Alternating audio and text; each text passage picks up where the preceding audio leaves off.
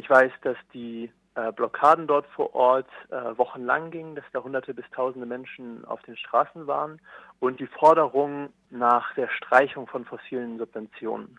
Mhm. Und soweit ich weiß, ist dieser Beschluss auch noch nicht vollendet und die Proteste sind sozusagen ausgesetzt und könnten jederzeit wieder starten, wenn die Regierung nicht ihr Wort hält.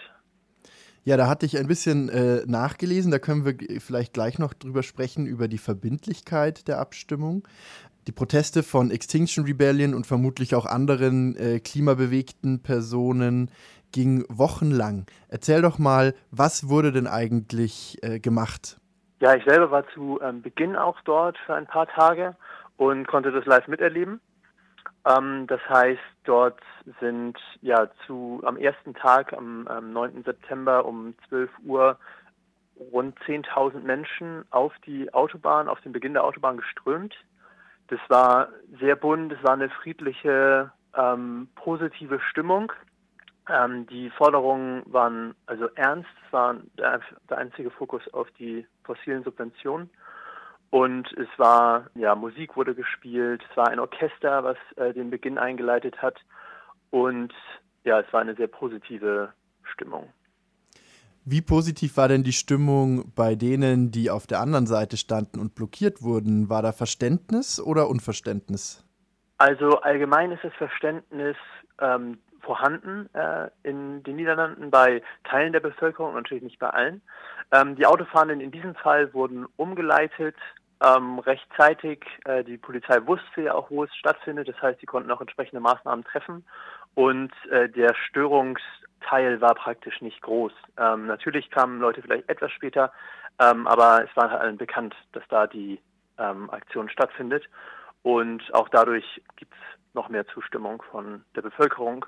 Vor allem auch, weil die Menschen dort hinter der ja, ähm, Forderung stehen, diese absurden Subventionen abzuschaffen. Ja, es geht um diese äh, Subventionen für die fossilen Energieträger, dass die endlich runtergefahren werden. In der Abstimmung, meine ich, sollte es jetzt aber noch gar nicht um die Abschaffung selber gehen, sondern darum, einen Ausstiegsplan zu erstellen. Und bemerkenswert finde ich, dass eben nicht nur die Bevölkerung, äh, dass diese Forderungen nicht nur in der Bevölkerung großen Rückhalt haben, sondern dass selbst konservative Politikerinnen und Politiker dafür gestimmt haben. War das abzusehen? Konnte man wirklich davon ausgehen, dass die, äh, dass die Proteste so wirksam sein werden? Ja, also es ist auf jeden Fall sehr zu ähm, begrüßen, äh, was die niederländischen Aktivisten da geschafft haben. Ähm, das ist natürlich nur ein erster Schritt, äh, wie du auch sagst. Ähm, die planen jetzt erstmal den Weg dahin. Äh, das ist auf jeden Fall gut. Ähm, aber das sieht man auch wieder, dass die Politik halt kleine Schritte macht. Ich würde sagen, in jedem Fall ist es die richtige Richtung und ich hätte es nicht vorher gedacht, dass das ähm, so äh, große Auswirkungen hat. Und umso wichtiger ist es halt, jetzt halt dort am Ball zu bleiben und wieder auf die Straße zu gehen, falls dieser Weg halt nicht der richtige ist, der da eingeschlagen wird. Ich finde, dort kann man auch ganz gut sehen, dass Teile der Politik ähm, begriffen haben, dass das einfach komplett absurd ist, in der heutigen Zeit so etwas zu fordern. Und auch sehen, dass wenn die Bevölkerung halt dahinter steht, dass dann selbst ja, konservativere äh, Meinungen ähm, sich wandeln können und auch relativ schnell wandeln können. Vielleicht noch als Ergänzung, wir sehen oder haben ja auch in der Vergangenheit gesehen, dass ziviler Ungehorsam sinnvoll war und effektiv war. Also wir hätten kein Frauenwahlrecht, wären damals nicht Frauen auf die Straße gegangen und hätten für ihr Wahlrecht gekämpft. Also grundsätzlich vertraue ich dem zivilen Ungehorsam sehr, dass der sinnvoll ist und ja, bin deswegen positiv überrascht. Ja, zwei Reaktionen hatte ich von äh, konservativeren Politikern gefunden. Der eine hat gleich zurückgerudert, hat gesagt, äh, nicht, dass sie jetzt erwarten, wir machen hier eine Kehrtwende, aber mir ist das Klima eben auch wichtig, hat er gesagt. Der andere hat gesagt, das ist ja erstmal eine Untersuchung und äh, daran hängen keine konkreten Pläne. Also, was der zweite sagt, muss man auf jeden Fall ernst nehmen, denn sonst werden eventuell die Proteste wieder aufgenommen. So ist der Plan, richtig?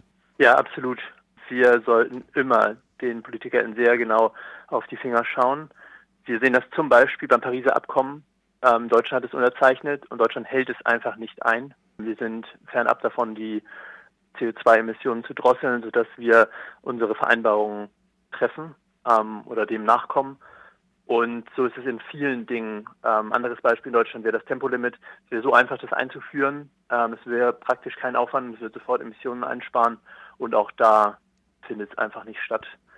Und dementsprechend, ja, wissen wir einfach, dass die Politik sich nicht an ihre Worte hält. Ja, also du hast recht, was du vorher gesagt hast, denke ich, dass äh, die, das ziviler Ungehorsam sehr, sehr viel bewirken kann.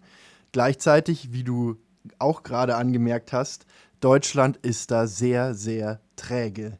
Was könnte denn jetzt aus den Niederlanden gelernt werden? Ja, ich würde einfach sagen, dass die deutsche Regierung ähm, mal ja in andere Länder beziehungsweise in die Niederlande zum Beispiel schauen kann und äh, sich da eine Scheibe von abschneiden könnte. Ähm, riesigen Lobbyismus oder Lobbyeinfluss äh, in Deutschland. Ähm, wird sogar eigentlich von einer Demokratiekrise sprechen, weil große Konzerne oder Banken halt einen immensen Einfluss auf unsere Politik haben. Und das anzuprangern, das aufzuzeigen, wie ungerecht es eigentlich ist, das ist so mein Appell auch an die gesamte Bevölkerung und auch an die verschiedenen Klimagruppen. Das Umwelt- und Wirtschaftsministerium in den Niederlanden hatte ja anfangs auch nicht die richtigen Zahlen herausgegeben zu den Subventionen und hat dann nach Untersuchungen der äh, Klimagruppen äh, eingeräumt, dass es sich um 39 bis 40 Milliarden Euro handelt. Man könnte ja also sagen, ein erster wichtiger Schritt der Politik wäre Transparenz. Wenn sie Transparenz schaffen würde, das kostet sie eigentlich auch nicht viel, dann könnten wir ja auch unsere Meinung besser bilden über die aktuelle Lage. Absolut. Ähm, das ist praktisch eins zu eins die erste Forderung von Extinction Rebellion global. Sagt die Wahrheit.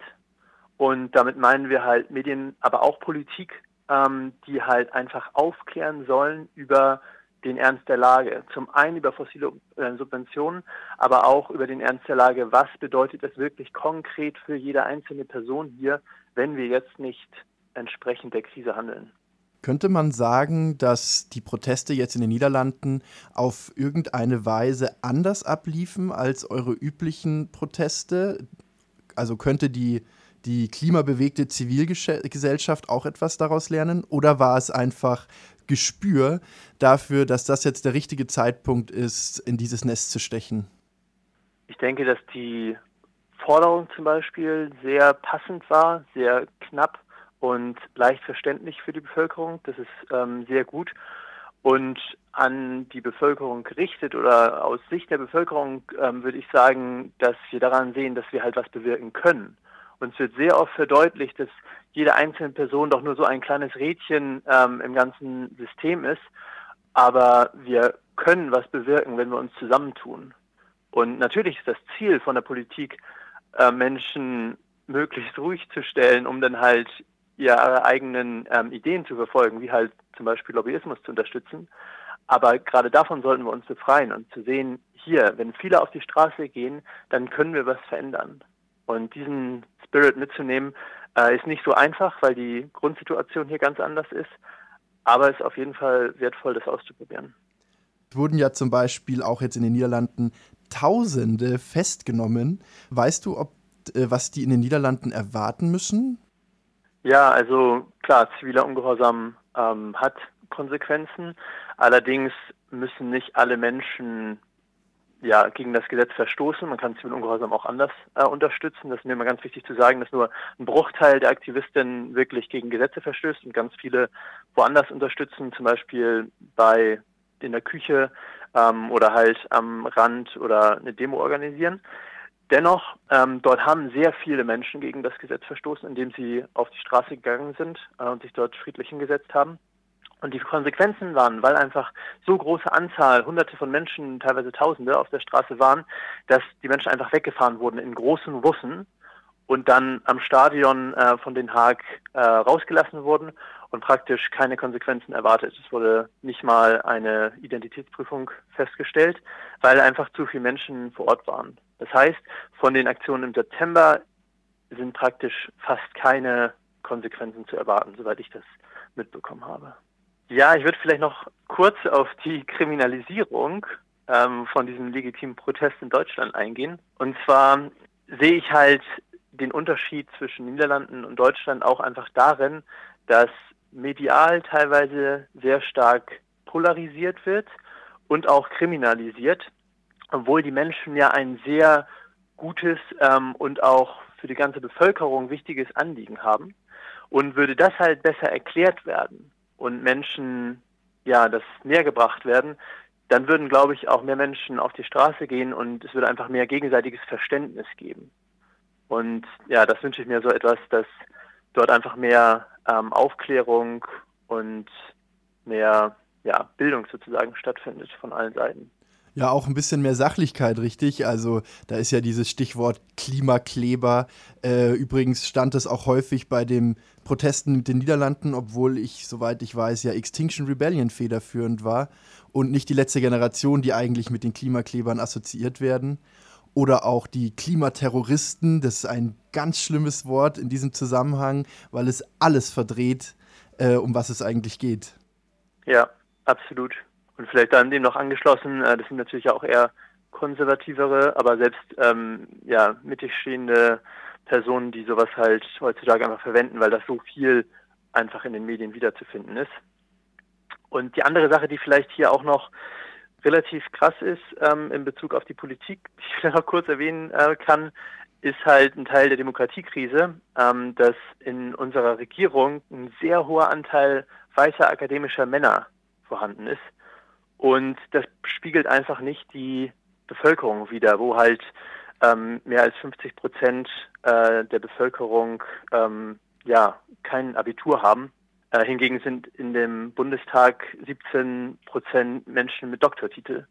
Und diesen krassen Gegensatz, ähm, der trägt, glaube ich, auch dazu bei, dass die Politik nicht unbedingt die Bevölkerung widerspiegelt.